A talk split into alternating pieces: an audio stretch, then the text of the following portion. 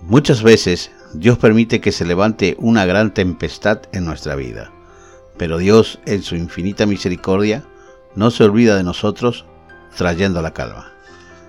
Sean todos bienvenidos. Esto es Así dice, el podcast de la Iglesia Gracia y Gloria, que tiene la finalidad de compartir meditaciones para renovación personal, consuelo en las aflicciones y aliento para superar situaciones, y además anunciar las buenas nuevas que provienen del reino de los cielos.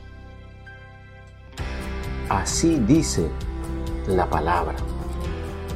Y se acordó Dios de Noé y de todos los animales y de todas las bestias que estaban con él en el arca.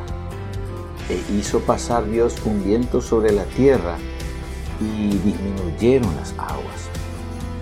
El libro del Génesis, el capítulo 8 y el versículo 1.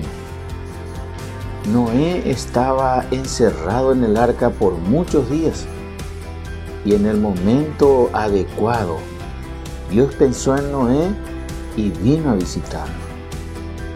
Si hoy te encontrás en una situación de encierro por diversas circunstancias, tal vez estás decepcionado de alguien a quien le estimabas mucho, tal vez te diagnosticaron una enfermedad que es terminal, tal vez te encerraste por no ver los resultados que estabas esperando en estos días.